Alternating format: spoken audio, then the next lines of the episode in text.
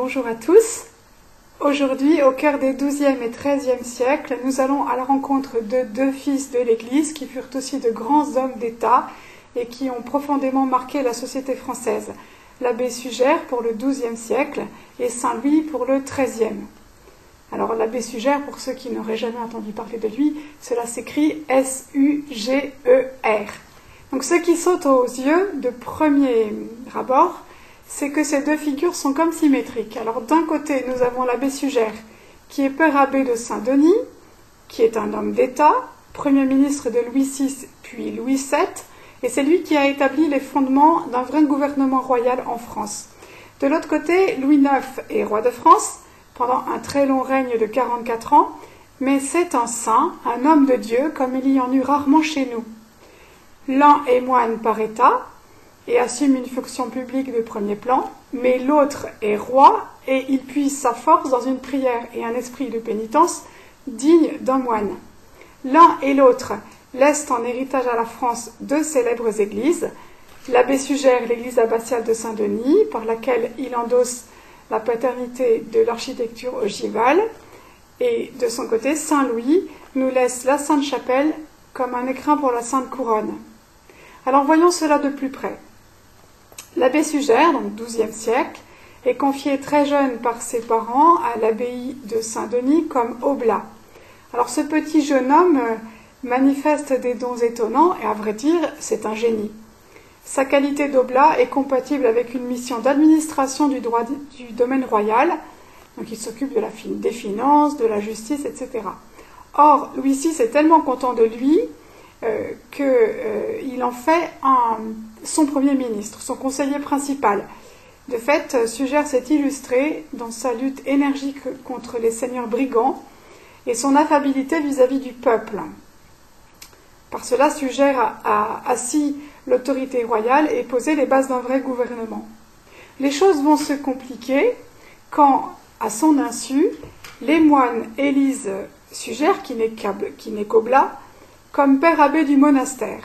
Sugère l'apprend à l'improviste, les bras lui en tombent, mais à Louis VI aussi, et comme personne ne lâche rien, ni les moines ni le roi, eh bien il lui faut conjuguer les deux tâches. Très vite, l'équilibre se révèle très mal assuré entre la vie monastique et la vie politique. Sugère mène un train de grand homme, et la ferveur de toute l'abbaye s'en ressent gravement. Approche alors Saint Bernard. Alors il faut savoir qu'au cours de ce XIIe siècle, quand il s'agit de réformer la vie religieuse, euh, Saint Bernard n'est jamais très très loin.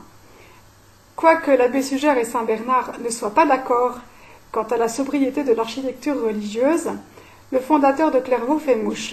Il persuade l'abbé de Saint-Denis de demeurer un prêtre qui sert Dieu en étant ministre du roi, plutôt qu'un ministre qui par hasard se serait trouvé bénédictin. Alors un spectacle étonnant conquiert le royaume. Le Premier ministre, tout en assurant sa charge, renonce à tout et se met à vivre en vrai moine. Sugère devient ainsi le grand Sugère, et Saint Bernard le félicite. Alors voilà ce que dit Saint Bernard. À Saint-Denis, on rendait à César ce qui lui appartenait, mais on n'y mettait pas la même loyauté à rendre à Dieu ce qui est à Dieu. Le cloître même du monastère était souvent rempli de soldats, bruissant de mille affaires, retentissant de querelles. Que vous amendiez vos mœurs, dit-il à Sugère, et il ne resterait rien qui donnât prise à la calomnie. Que vous changiez enfin, et tout le tumulte cesserait bientôt, et toutes les clameurs se tairaient. Grande au ciel est la joie que suscite la conversion d'un tel pécheur, euh, s'écrie saint Bernard. Que sera-t-elle devant la conversion de toute une congrégation? Par ailleurs, la vieille basilique carolingienne de Saint-Denis, donc église de pèlerinage, sur les tombeaux du Saint-Martyr, est vraiment trop petite pour les si grandes foules qui s'y pressent et qui étouffent en, pèlerinage. Le génie de l'abbé Sugère, qui unit en lui à la fois son don pour les, mathématiques à l'élévation théologique, lui fait entreprendre des travaux novateurs en architecture. Alors il a une idée précise de ce qu'il veut obtenir et il a la volonté ferme de le réaliser. Il veut faire entrer la lumière dans l'Église.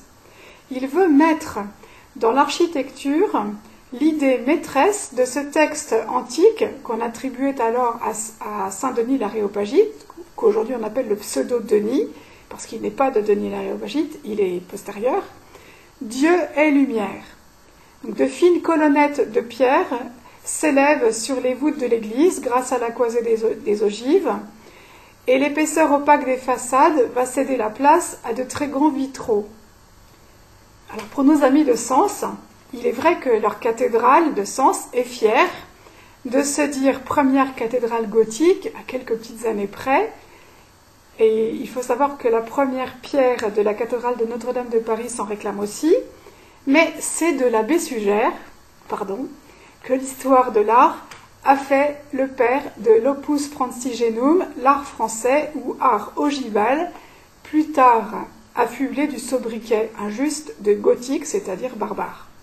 Sans doute parce que Sugère a laissé à la postérité des écrits très importants sur ses projets architecturaux. Sugère a voulu ce qu'il y avait de plus beau et de plus précieux pour sa basilique, à la gloire de Dieu et de Saint Denis. Il a eu ses critiques, on lui a reproché de trop dépenser pour le culte au détriment des pauvres, mais de ce côté-là, Sugère avait la conscience tranquille. Côté charité, il avait bien redressé la situation économique de l'abbaye et il pouvait affecter chaque année des sommes colossales pour le service des indigents. Et côté justice, les serfs de l'abbaye étaient bien traités. Quant à l'abondance d'or et de pierreries pour le culte, nous allons le laisser se défendre lui-même. Que chacun suive sa propre opinion, se défend, suggère. Pour moi, je le déclare, ce qui m'a paru juste avant tout, c'est que tout ce qu'il y a de plus précieux doit servir d'abord à la célébration de la Sainte Eucharistie. Si, selon la parole de Dieu, selon l'ordonnance des prophètes, les coupes d'or, les fioles d'or, les petits mortiers d'or devaient servir à recueillir le sang des boucs, des veaux et d'une génisse rouge, Combien davantage pour recevoir le sang de Jésus-Christ? Convient-il de disposer les vases d'or, les pierres précieuses et tout ce que l'on tient pour précieux dans la création?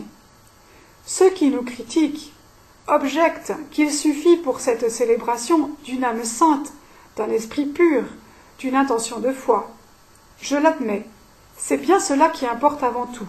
Mais j'affirme aussi que l'on doit servir par les ornements extérieurs des vases sacrés, et plus qu'en toute autre chose dans le saint sacrifice, en toute pureté intérieure et en toute noblesse extérieure. Enfin, pour achever le portrait du célèbre abbé Sugère, il faut encore préciser qu'en rédigeant le premier tome des grandes chroniques de France, il a inauguré l'histoire officielle de la monarchie française. Et c'est au siècle suivant sous le roi Saint-Louis que la basilique Saint-Denis va devenir officiellement la nécropole royale, quoiqu'à l'époque de Sugère, nombre de rois reposassent déjà dans la basilique. Alors tout ceci nous amène à notre deuxième homme d'État, Louis IX, qui est le plus populaire de nos rois de France, un des tout premiers laïcs non martyrs canonisés par l'Église. Les quarante-quatre ans de son règne sont parmi les plus heureux de notre histoire. Héritier à douze ans du plus puissant État que la chrétienté occidentale, Louis est d'abord formé de longues années par sa mère, la reine Blanche de Castille, qui assure la régence, et qu'il est dû, comme une chose tout à fait naturelle, à préférer la mort au péché mortel. En Saint Louis brille l'image même du roi chrétien, un roi comme il n'y en eut pas beaucoup de en France. Alors comment Saint Louis gouverne-t-il? Il est d'abord pénétré jusqu'à la moelle euh, du sens de sa responsabilité devant Dieu. Fin politique, ferme autant qu'avisé, il canalise les puissants féodaux et il modernise l'administration. En toute chose, il privilégie la conciliation et le droit du plus faible, ce qui ne l'empêche pas d'agir avec tact, force et sans naïveté aucune, conscient des intérêts de son royaume. Il combat ceux qui troublent l'ordre et imposent des souffrances aux petits. En matière de justice, son influence est profonde et durable. Sous son règne, les duels judiciaires prennent fin, tout comme les guerres privées.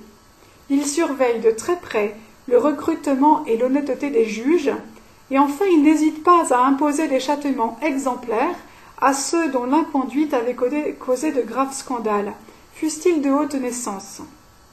L'image d'Ipinal a fait de Saint Louis le roi qui rend la justice sous un chêne à Vincennes après avoir assisté à la messe, faisant bon accueil aux petits. Il est vrai qu'à sa mort une complainte a chanté À qui pourront les pauvres gens clamer quand le bon roi est mort qui tant sut les aimer?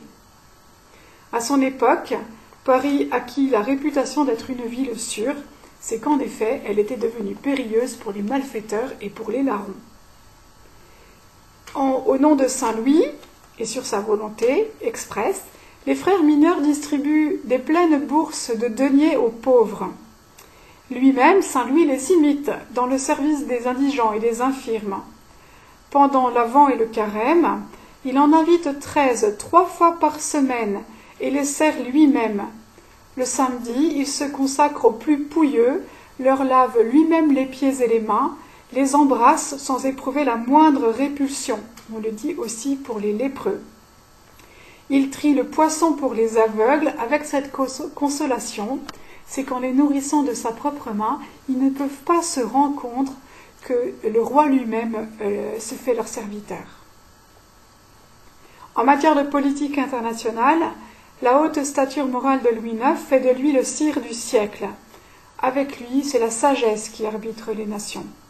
C'est à ce titre qu'il est quasiment le seul à pouvoir reprendre l'œuvre des croisades, les deux dernières, quoiqu'elles fussent un échec. Il entreprit cette expédition guerrière comme un pèlerinage. Et fait prisonnier en Égypte en 1250, Saint Louis se tient de plus, plus que jamais sous le regard de Dieu. Son calme et sa piété séduisent le sultan qui quête son amitié.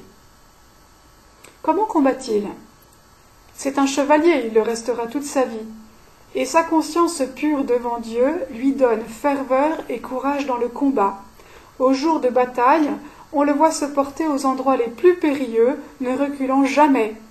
Il ne recourt pas non plus à la ruse, et garde, en toutes circonstances, cette humanité qui fait de lui un vrai chevalier, capable de mansuétude et de générosité envers ses adversaires.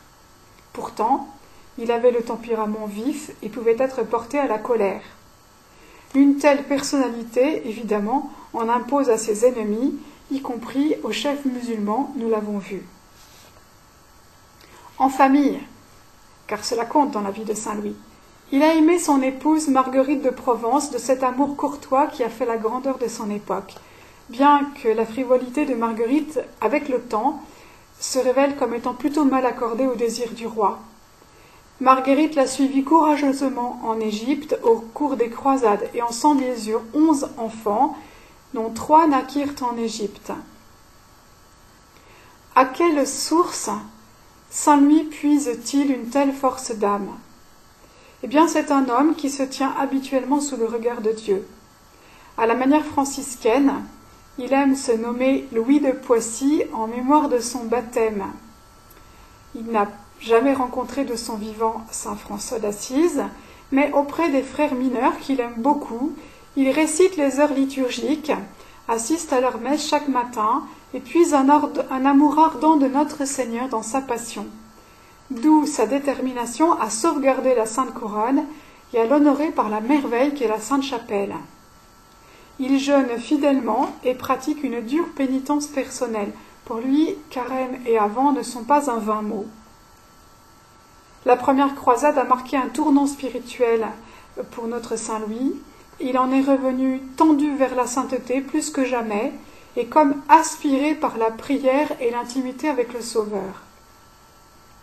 Lui qui n'est pas un intellectuel, ressent le besoin de mieux comprendre les mystères de la foi pour mieux vivre de la parole de Dieu, mieux la comprendre et mieux exercer la charité. Aussi apprécie-t-il les entretiens avec saint Thomas d'Aquin et saint Bonaventure. Enfin, Saint Louis se retire souvent à l'abbaye cistercienne de Royaumont, où il a sa cellule et sa stalle et aime partager la vie du plus simple des frères, y compris dans le service de la table et le ménage.